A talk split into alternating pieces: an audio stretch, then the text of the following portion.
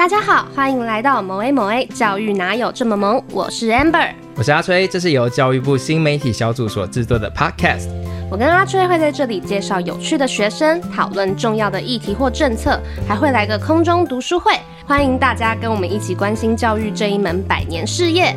也记得分享给认为政府没有在做事的朋友收听哦。好，那你先介绍一下我们今天的来宾。我们今天的来宾呢是牡蛎丹。那他是平北高中原民专班毕业，现在正在高师大的艺术产业学系的原民专班就读。嗯，那平北高中的原民专班是清华大学有合作的，所以他们也会昵称叫做小清华。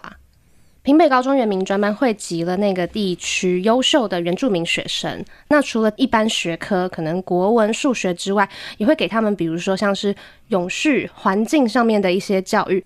比如说，他们还会有一些证照要考是，农作物种植认可证照，所以哦，你要会种四种他们认定的符合资格的农作物等等的，还有培养一些就是跟原住民相关的文化，也会有一些相关的课程。牡蛎丹的汉名是什么？牡蛎丹的汉名叫何伟玲。那伟林从屏北高中毕业之后，有先进入中山医的医学与社工系就读，但他读了两年之后呢，就是有发现自己的兴趣上可能不是那么的相符，所以他有休学，先去寻找说到底自己想要什么。那他有先回去，比如说部落跟妈妈一起做原住民的首饰。那于是他最后就决定要报考这个他现在就读的高师大艺术产业的原民专班。好，那我们就准备欢迎牡丹。嗨，大家好，我是牡蛎丹。刚刚有提到平北高中的原名专班吗？是。人数比例怎么样？学校总共有十班，原住民专班就两班，最后的九班跟十班，所以一到八班都是汉人学生。那你会觉得一起上课比较好，还是分成专班比较好？其实我觉得有好有坏。那我们直接进入刻板印象的部分，请问。会不会原名专班在音乐课的表现碾压汉人班级？嗯，不会。就是大家那边阿卡贝拉，然后就是超厉害，都不用乐器，然后汉人就很无聊，唱的就很普通，不会吗？不会，不会。但是伟林有参加过唱歌比赛，第一名。但同时他也有说，也是有音痴的原住民朋友，这样他们是不是都很生气？想说你们大家汉人不要再觉得我们都很会唱歌了，嗯、我就不会。嗯，对。汉人这个是一个刻板印象嘛？嗯、但是原住民自己怎么看？就是原住民会不会族内其实还是把唱歌当做一个蛮重要，因为它是有文化代表性质的一个记忆嘛？其实会。嗯、那时候我进平北高中专班的时候，然后因为我的外表不太像就是原住民，然后其实有点被他们小排挤了一下。他们觉得哦，因为我有在都市读书，所以其实我那时候的口语没有那么的部落化。然后他们就觉得好不原住民哦，你有什么是可以跟原住民有一样的还是什么的？然后所以那时候我就报了歌唱比赛，然后那时候得到了第一名，然后就觉得说哦，我终于可以融入这个团体。这是一个 在短短几年内发生的事情。高一进去嘛，嗯、那在高几的时候参加这个比赛？就是高一，就是高一，嗯、马上扭转，马上扭转，可以拍成那种好莱坞电影哎，所以就立刻让大家刮目相看，然后说哇。他是我们的，对对对，有有那种感觉，就可以马上融入到这个团体，说哦，伟玲，因为你那么会唱歌哦，这样。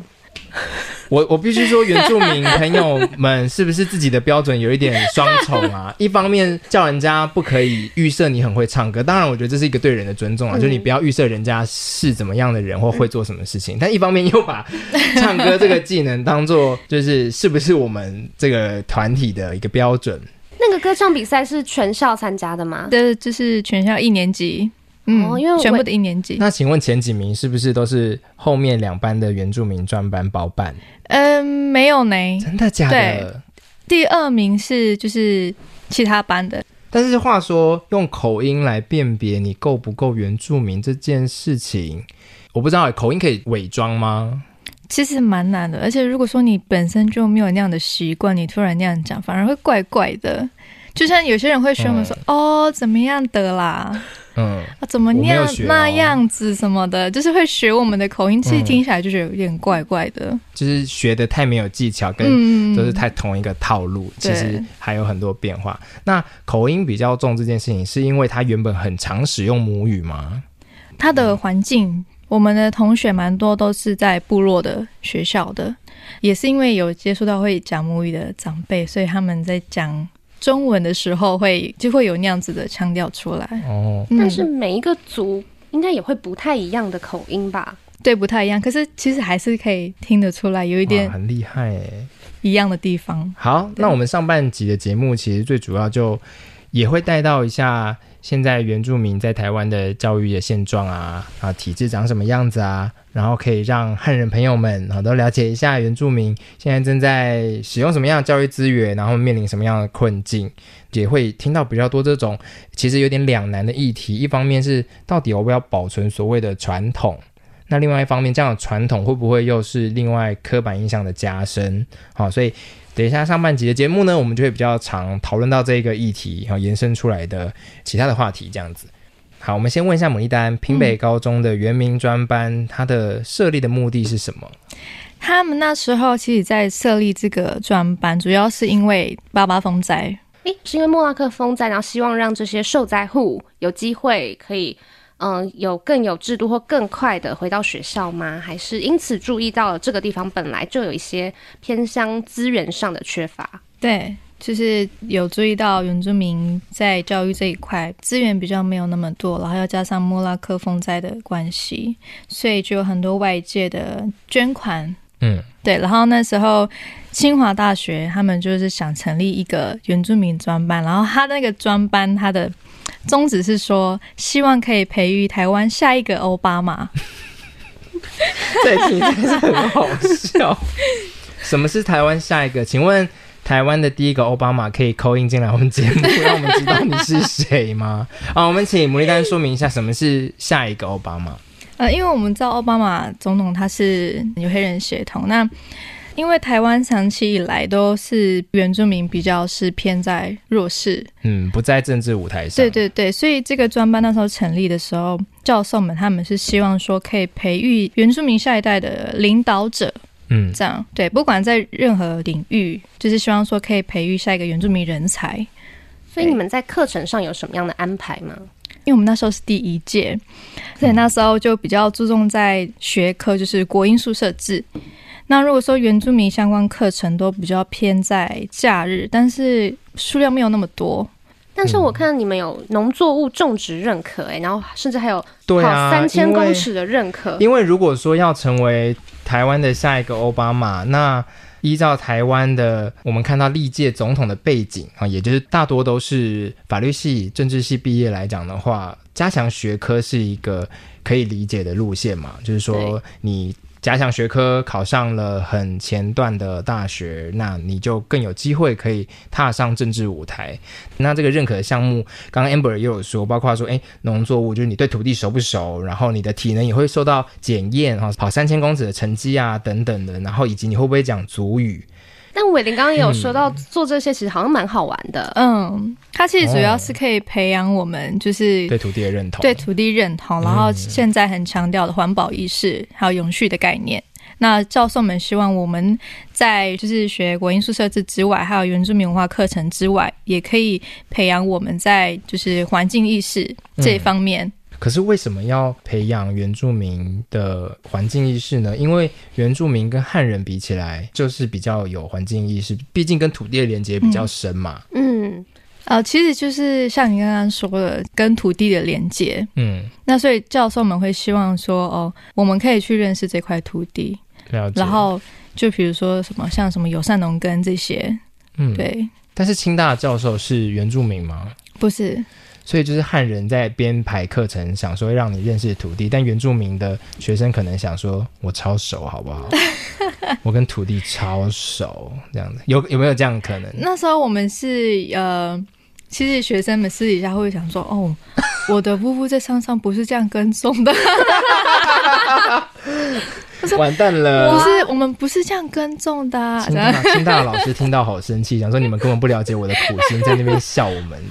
没有啦，老师，我们没有，我们没有笑，我们只是用很你知道学生的角度在看课程设计。毕竟课程设计的确落地到教室现场的时候，不一定会长得跟设计者心中所预设的状况一样嘛。不过牡蛎蛋它本身是第一届，也许他们后来有一些根据不同学生，然后可能不断的回馈。对啊，那我们先回过头来，刚刚我们说上半段节目这个主题，你觉得在专班就在你们这个二比八的人数比例下，你觉得你们跟汉人同学的相处状况怎么样？嗯、呃，其实我们专班那时候向心力还蛮强的，因为我们会被看不起，对，我们会被被欺负。可是那时候，因为我们唯一能跟他们对到的时候，一定就是运动会嘛，要不然就是一般体育竞赛的时候，所以我们在那个方面，我们就会很努力、很努力的去拿到第一名、第二名，这样。对，然后就让他们知道说，哦，你们不可以这样子看不起我们。而且很重要的是，那时候全校排名，呃，前几名都会有原住民专班的学生。嗯，对。那有让他们改观吗？或者是后，比如说可能高二、高三之后相处有比较好一点吗？比较少，因为我们多数都还是跟专班自己的人互动，所以你觉得问题其实有可能是因为互动不够。嗯，对，然后加上刻板印象吧，其实他对我们也不是很了解。是哪一种欺负啊？你可以先跟我们说一下吗？或者说哪一种恶意的玩笑？嗯其实那时候在那个专班成立之前，然后因为那时候不是大家都在用无名小站，我就有去搜寻看说哦，小清华。我们的听众可能不知道无名小站是什么，还好我知道。对啊。然后我那时候就去搜寻平北高中，然后就是小清华这些关键字。可是我那时候看到的文章都是说哦，不希望清华大学在这里设立原住民专班，就是很多这种。你说大人说的还是？是那边的学生，平美高中的一般的学生。嗯。那原因呢？其实原因我也不太晓得，但是他们就说不希望在这边设一个原住民专班。然后后面甚至我觉得，呃，我们遇过一个很过分的是，我们那时候我们的班长他不了解这个学校的环境，而且我们学校很大，然后都长得一样，就很像一个室外的疗养疗养院。对，疗养院，你这个形容。建筑都长得一样，那时候我们班长就很惊慌，不知道我们教室在哪里，他就去问高三的学长姐，就说教室在哪里嘛。然后我们态度跟语气都不是很好，就说我哪会知道你有原住民专班在哪里呀？有必要吗？那你们会比如说因为社团的关系而认识可能汉人班上的学生吗？也是会有啊，也是会有，可是比较少哎、欸，因为我们那时候填社团都是哎。欸你要去哪里？我们一起去好了，这样。所以就会整个社团都可能很多都是原住民。对，也有可能是这样。那我们来看一下蒙丽丹那时候去了什么社团？摇滚音乐社。后来他在高二的时候去了桌球社，然后在高三上学期的时候去公民素养研讨社。听起来是个很凉的社团。蒙丽丹点头，笑而不答。摇滚音乐社就是其他学校叫做热音社的。嗯，对对对，热音社。可是这应该在汉人里面也是很热门的社团选项吧？对。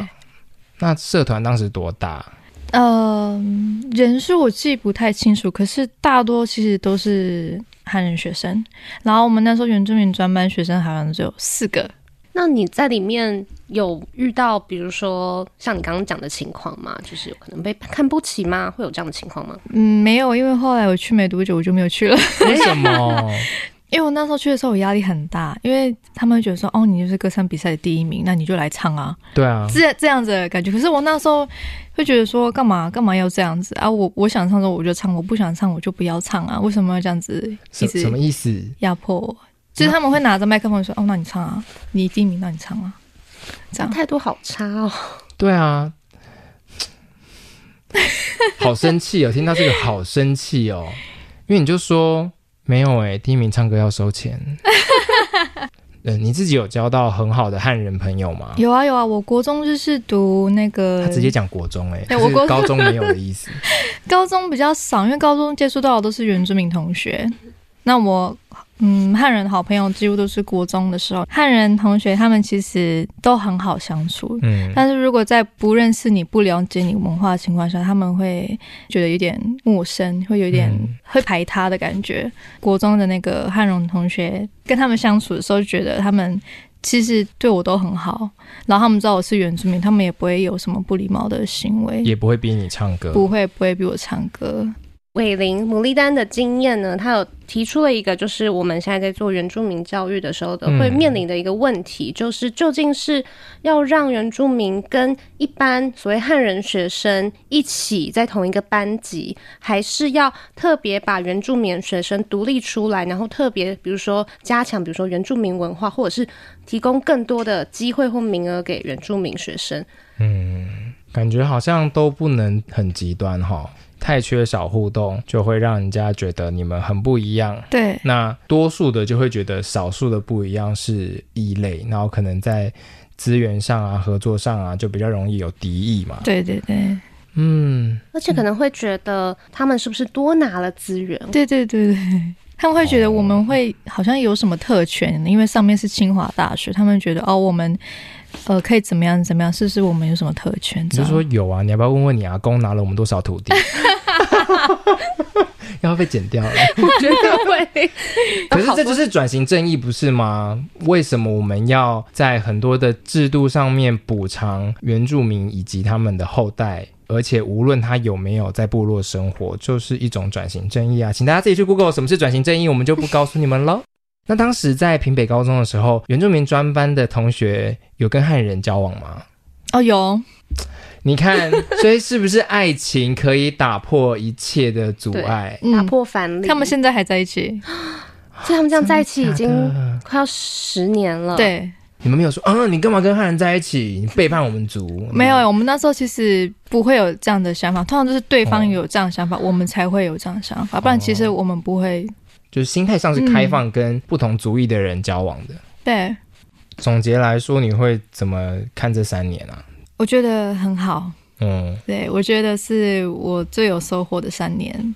有收获的部分是指哪一块？除了在国英宿舍制。呃，我们还要学到很多关于原住民文化、原住民文学，还有就是原住民权利这些，嗯，对，然后也有学习到环保意识比较近代的一些问题的讨论，然后加上还有跟同学们的相处，因为我们都是一直关在同一个地方，在同一个宿舍。哦，你们是要住校的？对，我们是要住校，而且是强制住校。那你觉得这三年有让你更认同原住民身份或土地吗？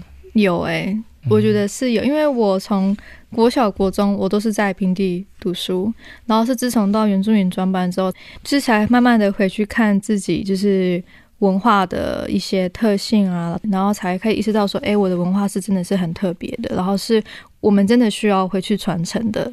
所以你的同学们有因此就比如说开始对原住民文化有兴趣，所以因此上大学或者是未来生涯发展开始考虑。跟原住民文化相关的吗？有，我现在还蛮多同学都是在部落里面工作，在部落里面服务。对，那有些是在原资中心、原住民资源中心，嗯，对，当助理这些。这个中心是做什么的？这个中心就是给原住民生的一个窗口。就是，如果说你在课业上有遇到什么困难，或者是呃，原民会有一些资讯，或者是外界有一些资讯是关于原住民的，他们都会发布，对，然后都会告知全校原住民学生这样。但还想问，那除了同学走原住民文化相关的东西之外，有没有同学是走其他领域的？那他们在高中的时候是怎么样发现自己这个兴趣？我同学他们有很多也有是走呃设计那一类的。我看兴趣的发展也蛮多的啊，嗯，像做设计的，对，做设计，然后就是大家做的东西不一样，嗯，有没有哪些是在原住民部落里面比较少见到的专业，嗯，然后导致他可能原本有兴趣，但因为部落用不到而不选，嗯，就我那时候同学们他们毕业的出路看，我觉得他们没有顾虑这些，啊，他们依他们自己想学的就去学，其实他们也是鼓励我们这样做，嗯，就是。不必要从部落的需求来看你们自己未来想从事什么专业。对对对，他虽然有给我们加强文化认同这方面，但是他没有限制我们说你们一定要做原住民相关的工作。这样。对，那摩利丹当时是先考上中山医的医学社会与社工学系。那摩利丹可以讲一下在那边就学的时候一些情况吗？因为那时候我们高三在填选学校的时候，一定先看你的成绩在哪里。就看到哎，中山医医社系可以去，但是那时候真的没有想很多，然后加上家人有一直给你压力，说，哎，我觉得是不错的学校，你可以去啊，什么什么的。其实那时候我跟家人反映说，哎，医社可能不是我喜欢的系，我可不可以重考？可这时候家里人就会说，哦，啊，你毕业之后你不大学，你不读大学很丢脸呢，很没有面子呢。对，就是会有这样子的压力。这个是基于贵族的原因吗？没有没有，不是，就是大家都有普遍有希望孩子可以上大学。对对对。但是我们手上有一个数据是，二零一七年的时候有一个在学率的统计，是说所有人十八到二十一岁的在学率大概是百分之八十四，但是如果只看原住民的话，是大概百分之五十一，也就是两个只有一个有上大学，因为他们会觉得。我们过去那么多没有在读书的，嗯、那他们会希望说我们的孩子可以受到很好的教育，嗯、然后反转自己的呃身份还是命运之类的这样，所以希望说哦，我们可以去有更好的就是学习机会这样。所以其实这个数据本身也是有引起大家说认为应该要让原住民有更多的机会可以得到大专或者是高教的教育资源，或鼓励他们去得到更多的教育资源。但这个假设的前提是说，原住民是因为机会不够才没有去上大学，就是这个理念的假设啦。是，但是摩丽丹你自己怎么看？一定是家里的经济的关系啊。嗯，对，我很多同学就是其实可以去上好的大学，可是他们都会觉得说，哦，我家庭的背景不是很好，我家里没有那个。没有那个经济可以让我去上大学，所以他们需要赶快赚钱。对，他们有些都直接去工作啦，或是去当军人啦，嗯、这样子。所以其实并不是机会本身不够，我会觉得说说机会不够会有一点怪怪，就是因为事实上大学过剩啊，现行的加分的制度应该有帮助原住民有更多的选项。其实，所以我觉得也应该换个方向思考。嗯。嗯，那你自己会鼓励身边这些因为经济因素，然后想要赶快投入就业市场的朋友说：“哎，升学之后靠着文凭，搞不好他可以得到更好的工作，也说不一定。”嗯，可是我身边还蛮多，嗯、就以部落的在部落的年轻人来说好了，他们会觉得上大学不是很必要的一件事，而且他们会觉得我浪费时间，我又浪费钱，在他们的观念里会觉得说我赶快出去工作比较好。当你的同事可能会认为上大学没必要。嗯我会想上大学，因为我会觉得，我当然会想要学更多啊，在没有经济压力的情况下嘛，对，对，想去打开自己的眼界，然后知道更多，学习更多。牡丽丹可以先跟我们讲一下你后来进入中山一的时候的情况吗？嗯、那时候不是自己很有兴趣的一个兴趣，就是爸爸妈妈希望你去，然后老师又说，哦，这个对部落之后可能会就是会很有帮助，因为是社工嘛。去了之后就发现，呃，好像不是自己想象中那么喜欢的，对。然后加上那时候又有同同才压力，对。同才压力是指什么？就是因为你之前是在原住民专班，然后之后你也要重新去跟汉人同学相处，那个模式其实蛮难切换的。比如说我们在宿舍。然后他们就开始问一些说：“哎，你原住民？”就是开始一些刻板印象，嗯，然后会让我觉得，就是刚刚节目的前半段，就会让我觉得什么意思？干嘛要一直这样子问？他们会想说：“哎，你你在山上你都吃什么啊？你在山上有没有电啊？你们有吃过泡面吗？”就是这一类的问题，而且是真的很多，常常会有这些无知的问题，让我觉得说：“哎。”现在到底是想要怎么样？会一直遇到吗？会一直遇到。然后其实不只是在宿舍，嗯、还有说你在学校上课的时候，我不知道这可不可以讲哎、欸。可以。就是我们那时候在上那个社会福利概论，嗯，然后其实它里面有讲到很多不同的弱势族群，然后不止原住民，还有新住民或者一些生障这样子。嗯。然后呢，那时候就有一个同学问说：“老师，我们要上原住民的部分吗？”然后那个老师的回答让我印象很深刻，他说：“不用啊，他们现在福利已经很多了。”然后那那一瞬间，我心都凉了，我心都凉了。现在两位主持人就是愣在这边，不知道说什么才好。老师知道他的班上有原住民同学，他知道。那你就立刻把钱包拿出，说老师在哪里？然后你说你说老师福利在哪里？打开里面空空的，老师福利在哪？没有啊，你要不要给我？这个是根深蒂固的一种一种歧视。嗯，你至少你可以解释说为什么原住民福利这么多嘛？你可以解释，嗯、可是他就是说哦，不用啊，原住民福利已经很多了。不得不说，很多的汉人都有这样的观念。但我觉得大家回过头来看说，在这么多的福利下面，哈，在这么多的利多下面，嗯、我们原住民的升学率。高教的升学率只有五十一趴，这代表什么？然后刚刚摩利丹也说了，经济上的压力是主因，就代表原住民的整体的生活的福祉并没有被大幅的提升啊，就是说应该都说还有待努力啦，嗯，还有努力的空间，对啊，那这就代表说其实这些福利是有用的，就是说这些补助啊、福利或者是种种的制度是有帮助的，但还并没有让他们可以就是跟汉人有一样的资源。就看你希望未来台湾是怎么样的社会嘛？我觉得听众朋友也可以想一下，就是说，当你不要说既得利益者，我们拿比较好，我们把资源做重新分配，用制度的方式或者补助的方式分配给这些所谓的弱势的时候，你为什么要觉得不公平？因为你从实物面来看，他们就还没有过得这么好啊。好生气哦！那听众都想说 在，主持人在生气什么？我只是说，我懂那个觉得不公平的心态嘛。毕竟，如果你是同学，嗯、我坐在你旁边，知道你可以加分，嗯，然后而且是以趴数来算的话，一定会有一种比较的心态。但是，就请大家用比较宏观，也从一个社会观察的事实面去看说，说其实真的是不同的群体啊，他们在面对就是很艰难的生活跟自己各自的难题啦。嗯、对啊。那从刚刚摩利丹他的分享，其实可以看到哦，刚刚虽然你说加分，但加分其实是只考。那如果是学测的话，他们其实是有一些外加名额。可是也有学者提出说，像这种外加名额，可能是一个系上可能会有一到两个原住民学生。这些原住民学生进到这些系之后，可能会面临到第一个就是孤单，因为不被理解，或者是会面对这些刻板印象。第二个就是经济压力。第三，还有就是可能所学到的东西，其实跟原住民是相关度很低的。这也是为什么，嗯、呃，可能会觉得说，也许我可以来做一个原民专班的高教。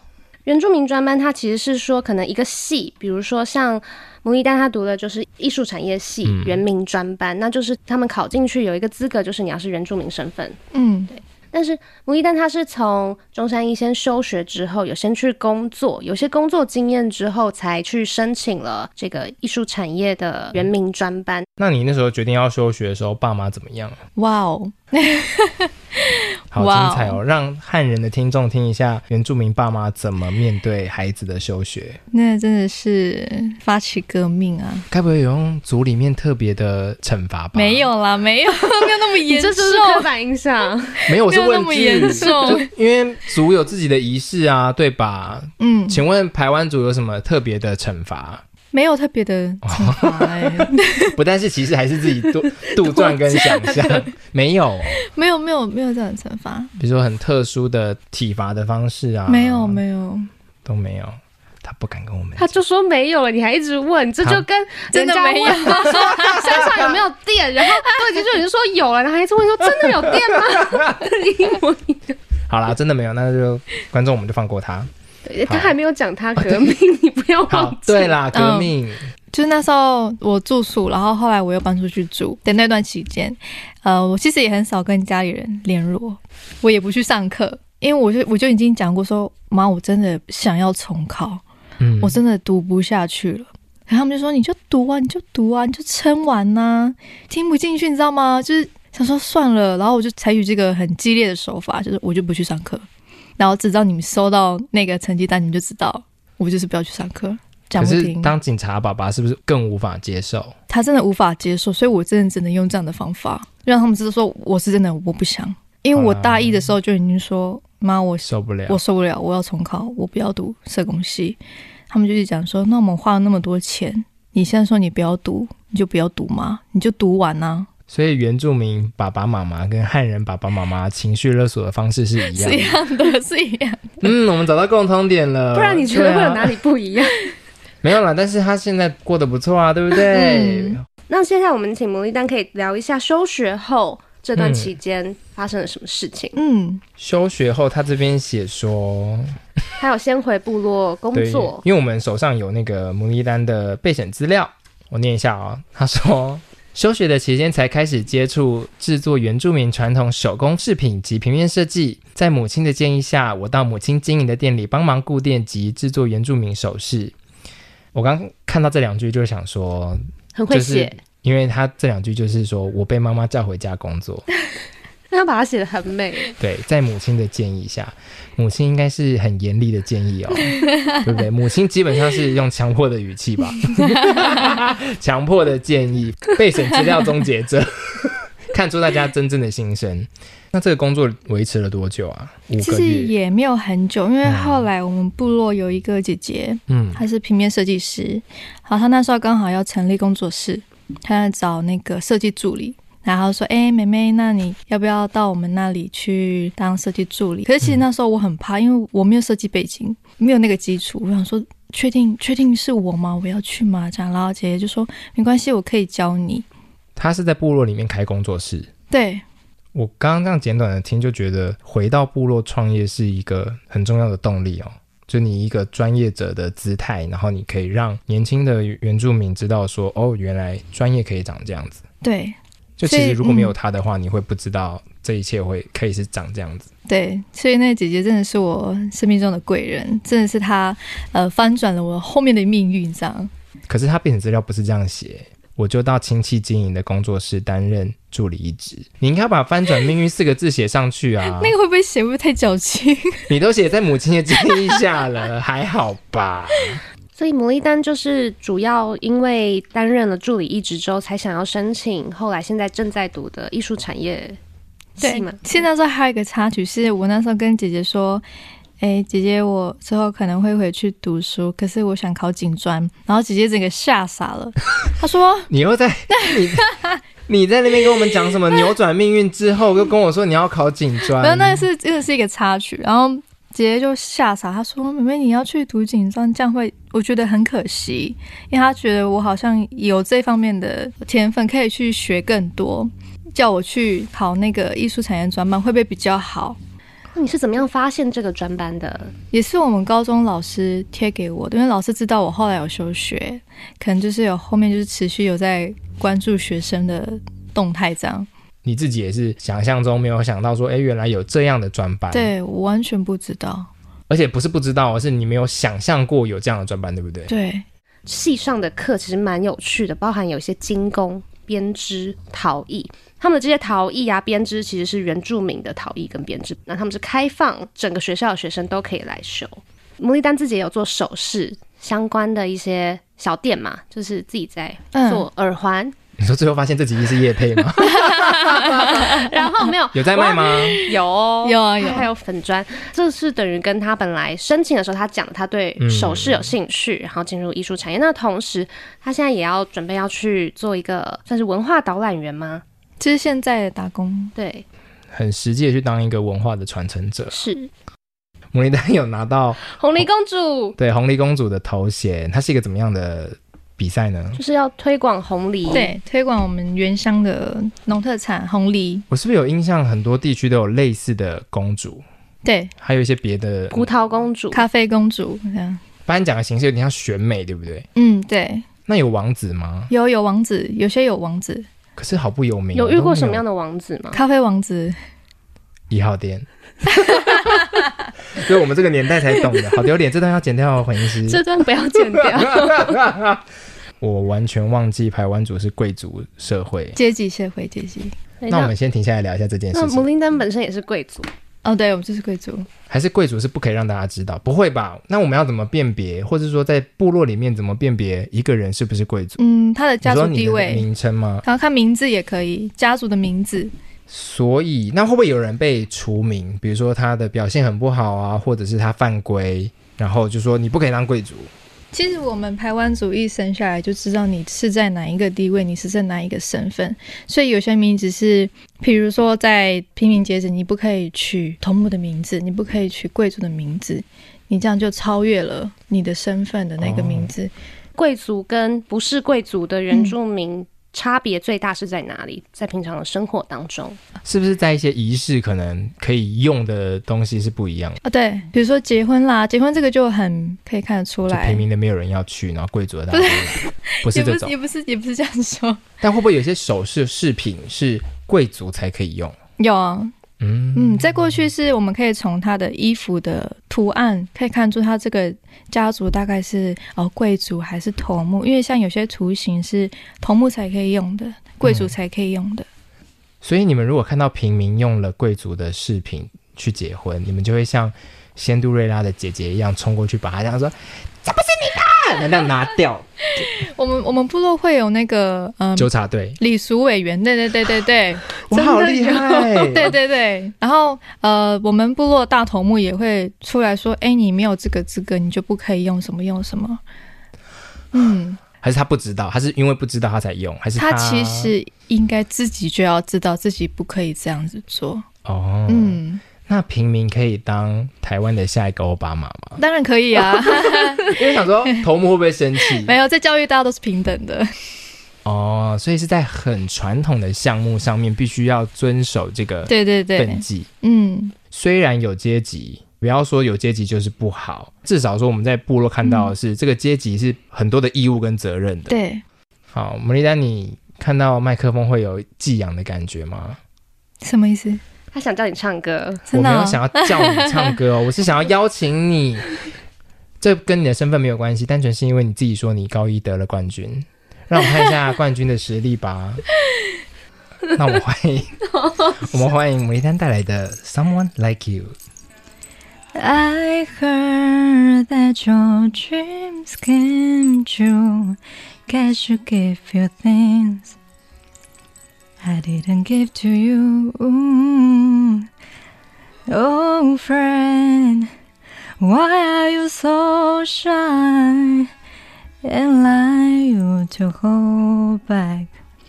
Oh, hide from the light. I had to turn on uh, all the blue uninvited, but I couldn't stay away. I couldn't fight it. I hope you see my face for me and isn't over. Someone like you,